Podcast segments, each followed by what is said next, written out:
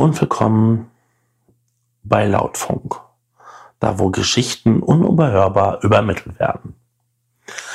Ja, ich hatte dieses Thema jetzt schon vor einiger Zeit vorbereitet. Das war so kurz nach St. Martin und ging dann so langsam in die vorweihnachtliche Zeit. Aber die Männergrippe, ihr wisst es. Ja. Man hört es vielleicht auch meine Stimme. Die ist immer noch nicht ganz so. Hmm, ja, gut. Lange Rede, kurzer Sinn.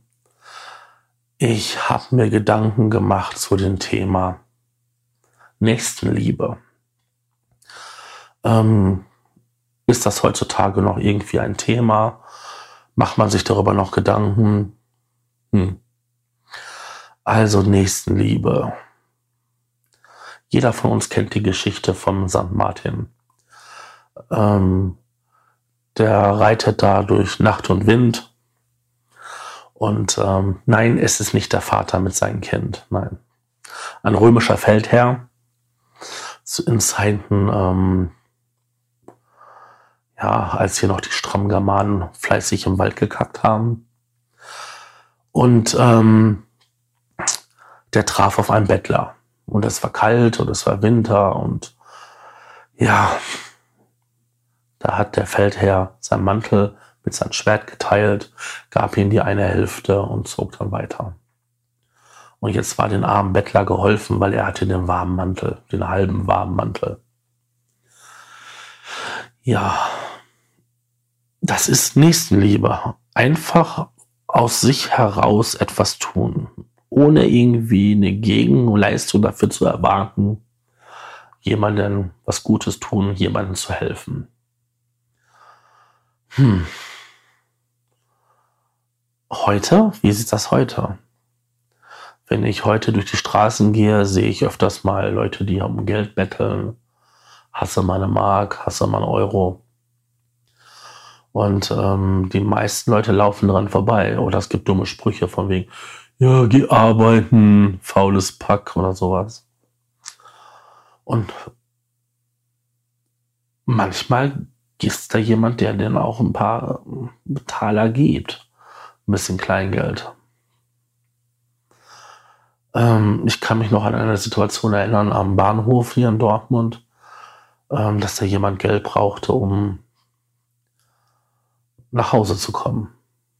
Ich bin mir sicher, die gute Frau hat dafür Drogen gekauft, so wie sie aussah. Aber nehmen wir mal an, sie hatte kein Geld und musste nach Hause kommen. Ja. Ähm ich kann mich noch erinnern an eine kleine Geschichte. Ähm, da hatte ich eher Schule aus und meine Eltern mussten mich in Castrop-Rauxel vom Busbahnhof abholen weil ähm, ich in Bochum zur Schule ging und das ist ein bisschen weiter weg von Datteln. Auf jeden Fall ähm, wollte ich dann meine Eltern Bescheid sagen, dass sie mich abholen sollten, abholen können. Jetzt hatte ich aber nur ein 50 Pfennig Stück. Mit einem 50 Pfennig Stück kann man in einer öffentlichen Telefonzelle nicht telefonieren. Damals nicht. Man brauchte mindestens 30 Pfennige. Oder waren das noch 20? Ich weiß es nicht mehr. Auf jeden Fall bin ich dann halt rumge rumgelaufen und habe gefragt, ob mir jemand das Geld wechseln könnte. Und dann traf ich auf einen Herrn, ich würde sagen heute so um die 40. Der fragte mich, wofür brauchst du das Geld denn? Und dann sagte ich ihm, ja, damit ich meine Eltern anrufen kann, damit sie mich abholen können. Und da hat er mir einfach so die 30 Pfennig gegeben und sagte, behalt mal den 50, die 50 Pfennig ja, das war Nächstenliebe. Ich denke mal, der Mann wird auch Kinder gehabt haben oder sowas. Und der konnte sich in meine Situation hineinfühlen.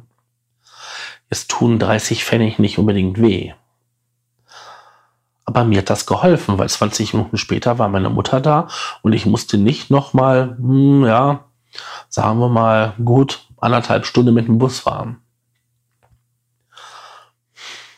Das ist Nächstenliebe. Ganz einfach, total runter reduziert. Hm. Andere Menschen gehen zur freiwilligen Feuerwehr und tun dort einen Dienst. Sie opfern quasi ihre Zeit und machen dort etwas für die Allgemeinheit, was Gutes. Oder andere gehen zum Deutschen Roten Kreuz, zum Katastrophenschutz und machen dort Sanitätswachen. Das habe ich zum Beispiel gemacht. Ich habe ein bisschen meine Zeit geopfert, um der Gesellschaft was zurückzugeben. Und das ist auch eine Art Nächstenliebe. Die Gesellschaft hat mich ausgebildet, sie hat mir eine gute Schulbildung ermöglicht und viele andere Sachen, also habe ich doch was bisschen was zurückgegeben. Ähm, dann Menschen gehen zum Technischen Hilfswerk, zum, zur Deutsche Lebensrettung und machen dort etwas. Überall zur Seenotrettung oder die Menschen, die im Mittelmeer jetzt Flüchtlinge aus dem Wasser holen. Sie begeben sich selbst in Gefahr, haben vielleicht sogar noch juristische Probleme dadurch. Das ist aber auch Nächstenliebe. Warum tun wir das? Tja, das ist so eine Geschichte, die ist so alt wie der Mensch selbst. Früher in grauer Vorzeit, und das ist noch vor dem Kartoffelkrieg und noch vor der großen, ach, keine Ahnung, hab mich lieb, Parade. Auf jeden Fall vor grauer, grauer Uhrzeit, als wir gerade so anfingen in Gruppen, Familien, äh, vielleicht ein bisschen mehr als Familie zusammenzuleben. Da war es wichtig, dass einer auf den anderen aufpasst, dass einer den anderen unterstützt. Warum war das denn wichtig? Weil einer alleine einzeln nicht überlebensfähig ist. Und man brauchte die Unterstützung und die Hilfe der anderen. Also hat sich das als profitabel herausgestellt. Wenn ich jetzt hingehe, den einen helfe, dann hilft der auch mir. Das ist so quasi wie unser Solidarsystem, wie Hartz IV, die Krankenkassen, Arbeitslosengeld I, Rentenversicherung. Ich helfe erstmal jemand anderen, damit mir später geholfen wird. Das ist auch quasi eine Art von Nächstenliebe weil ich gebe einen kleinen Teil von dem, was ich habe, ab, damit ich später, wenn ich das brauche, auch von vielen einen kleinen Teil bekomme, damit ich halt überleben kann. Das ist alles auf dieses zurückzuführen.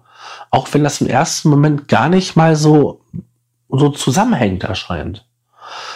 Aber es ist halt aus unserer evolutionären Entwicklung heraus entstanden dass wir darauf angewiesen sind, Hilfe von anderen zu bekommen, ohne dass der andere dafür eine Gegenleistung erwartet.